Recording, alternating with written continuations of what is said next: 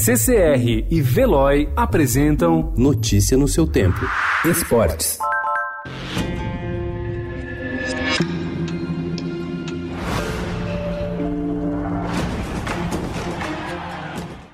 O Comitê Olímpico do Brasil pretende classificar para os Jogos de Tóquio, que serão disputados entre os dias 24 de julho e 9 de agosto, a maior delegação da sua história para um evento fora do país. O maior grupo foi enviado para a edição de Pequim em 2008, com 277 atletas, isso sem considerar a competição em casa no Rio, quando o Brasil teve 465 competidores.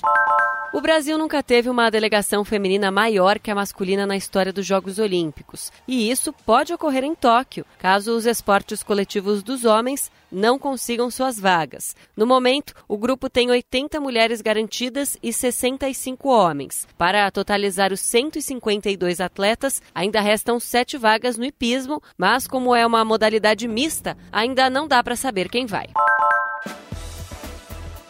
O Brasil pode ter nos próximos anos como adversário em uma Copa do Mundo um país europeu que sequer tem sua existência reconhecida por aqui. A curiosa situação tem chance de se tornar possível, pois enquanto no futebol a seleção do Kosovo melhora a cada ano e está prestes a disputar pela primeira vez uma Eurocopa, na parte diplomática, o reconhecimento internacional da independência do território da antiga Iugoslávia evolui mais lentamente.